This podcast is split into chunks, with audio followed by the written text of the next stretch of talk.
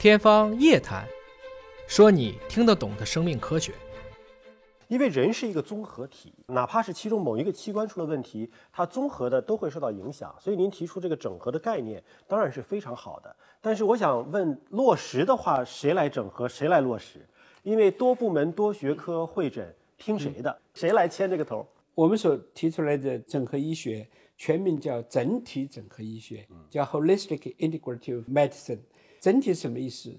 就是以人整体出发。把医学相关的最先进的理论知识与临床各专科最有效的实践经验加以整合，这整合了还不算，还要根据社会的环境的心理的进行修正和调整，那么使之成为能够呵护健康、能够防治疾病的新的医学知识体系。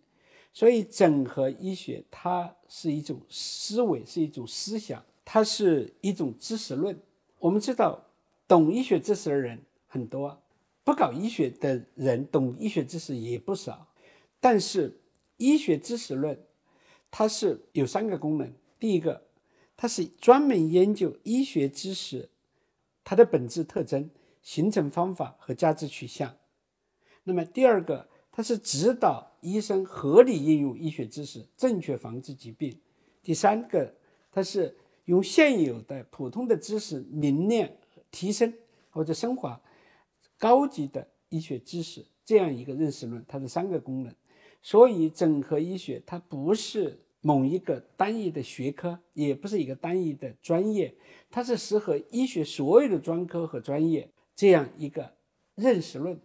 我们每一个人，医生也可能我们掌握的手术、掌握的技巧不一样，但是我们对于病人诊断和治疗的思维应该是一致的，也包括心理一种方法的认识，在一种认识论层面上应该达到一种统一和共识。对，嗯，因为医学包括医术和医学，我们经常是在术这个方面，嗯，努力努力。但是这个术怎么能够合理的应用到病人身上？这是一道学，这是一道学。嗯，所以这就是整合医学是要，就是要教育医生、培养医生这种综合的、全面的、动态的掌握医学技术的能力。同样也是要用这种办法去研究医学知识，去发掘新的医学知识和技术。就接受了您这个学说之后，如果真的落实到某一个具体的医院、具体团队，他们可能还需要在组织架构上。依据这样的一个学说去组建他们的架构，在这样的医学理论的指导下，嗯，我们开展了多学科，就刚才你说的升级版。那么通过一次又一次再实现，它最后达到了什么呢？就形成了新的医学知识体系。嗯，大家在一起通过实践，认为什么是最好的组合？嗯，这新的医学知识体系出来了。第二个，通过大家在一起，也就培养了这种综合思考。整体思考、动态思考这个能力是不是？那将来就不一定要大家来在一起了，他可能这种培养出来的人就是这样。所以说，整个医学它是创造知识、培养人才，最后达到最好结果的一种认识论。我和有一些这个多学科会诊的参与讨论的专家也聊过。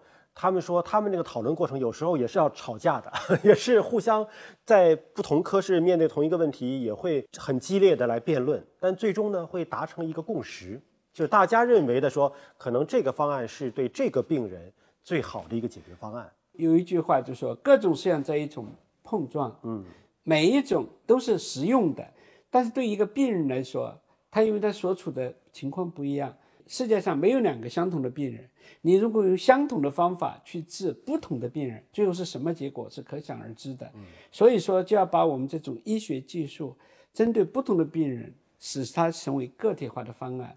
那么，至于这种争论、这种碰撞是非常非常重要的。有一句话叫做“相极出灵光，切磋成良玉”。只有不断的切磋，甚至于相极，才能出灵光，这样才能有利于病人。不然的话，每一个人都对，到最后，病人常常不是最好的结果。这种跨学科的交流，对于医生本人来讲，其实提出了一个更高的要求。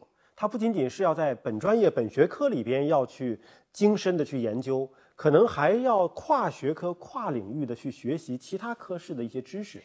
对他除了自己这一点以外，他是通过这个跨学科啊、跨领域的这种学习，使自己更加丰富、更加丰满。那不仅仅是自己学到自己这么一点，我经常在讲，跟我的学生讲，我说你去干什么？他去开会，我说开什么会？开自己会的会，嗯，永远是本家。开自己不会的会，别人会的会，才能成为专家。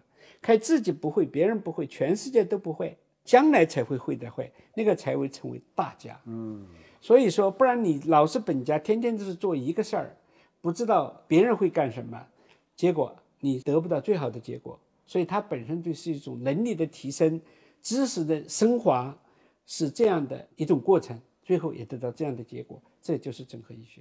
就不断的探索未知的领域啊。对，呃，那这个整合本身来说，这种思维方式是从小都知道，对不对？一根筷子容易折，十根筷子折不断。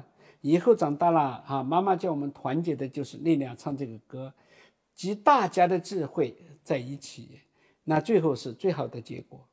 不然的话，所有的人是碎片化的知识，甚至于连碎片化的知识都不是。你比如现在发表大量的 essay 论文。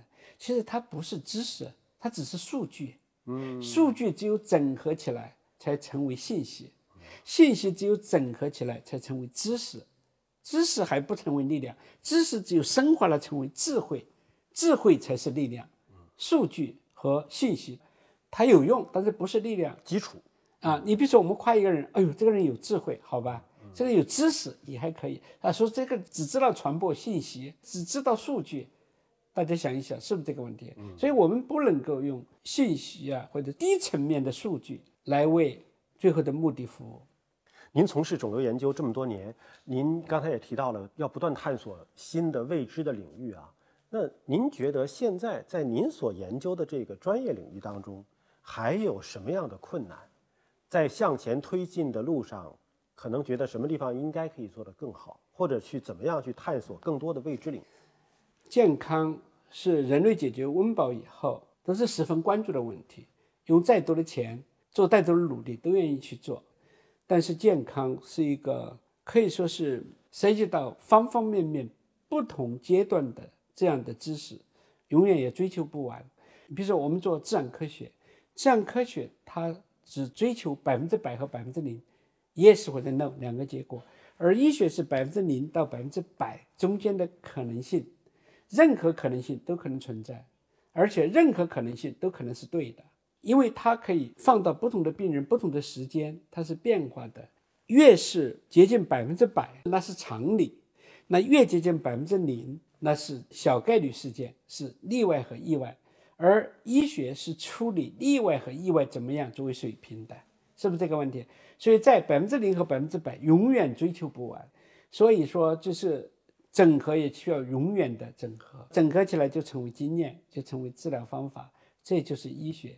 所以我经常在说，医学里头充满了科学，但是它与科学比较，单纯的自然科学比较，它有方方面面不一样。比如说，科学是有形的知识，医学常常是无形的，比如你在想什么，而随时发生变化。第二个，科学常常是单元的知识，医学是多元的，科学是线性的。医学常常是非线性的，科学是固定不变的，今天去明天去，它都是那样。医学随时发生变化的，所以呢，思维方式前者可能是二维思维、平面思维，而后面是多维思维、变化思维。医学很难掌握呢，就是这个样子的。你没看国外都是一般是考高分的高智商的人，或者学了科学知识以后再去从事医学，而且要很好的人文知识。嗯，所以我一直在提倡，这个医学不一定要理科呀，文科照可以学啊。有时候学文科的可能当医生比理科学的好，因为理科我们学的数学呀，学的物理啊，很浅显的就够了。我是学文科的，您看我还有机会吗？嗯，你有机会，很有机会。你没看历史上有很多很多哈，都是先学的医，最后都成了文学家。像鲁迅 啊，对啊，郭沫若，还有这个孙中山，对不对？他是从。医学最后变成了文学家和政治家，什么的思想家，在肿瘤这个治疗技术领域，其实有不断的新的技术出现啊。嗯，有一些技术一出来之后，可能上百万人民币打一针，但打完之后确实效果不错，挺好。您怎么看这种非常高昂价格的新技术呢？首先，因为肿瘤是一个比较难治的病，在现有办法对它无法的情况下，我们发现一个新的方法能够起到一定的作用，哪怕是少数人或个别人，都是值得去试的。当然，它也是很昂贵的。但昂贵的到一定时候，如果它有普遍性，它也就自然就下去了。任何技术都是这个样子的。所以，科学研究去探索，要付出精力啦、危险啦、经费啦，都是值得去探索的。但是，它暂时的没有得到很多人的这个普遍认可是有效的，那么不能够全面的这么用，不然的话，可能倾家荡产，到最后得不到好的结果，甚至于是死亡的结果。这种情况也比比皆是，所以说科学值得探索，但是不是说在科学的最初阶段就可以用到人体的。也就是说，如果有些人经济上可负担，他又发生了这样的不幸，他如果愿意尝试，您也是鼓励的。我不是鼓励，我是就说这种是可以允许的，因为他们可能掏了钱，还为科学创造出来一条路，即便是失败了，回来告诉我这条路是失败的。因为我们今天有一个主题，就是人人可及，希望能够让这些新的技术普惠啊。您觉得一个高昂的新技术如果真的有效，怎么能够把价格降下来，让普通老百姓都能够用得起？一个技术用的人多了，自然就会下降嘛。如果说是不是这样的，这套技术只能为少数人服务，它就永远局限在只为少数人。它就即便是一百万一针，它到最后挣不了多少钱，就那么的一本，那毕竟是少数人群嘛。是不是这样的问题？嗯，还是我这一句话，在没有办法的这种情况下，任何的有希望的这种尝试、这种突破，我们都是可以去支持的。但是在没有得到普遍结果或者正确结果这种情况下，不能作为普惠。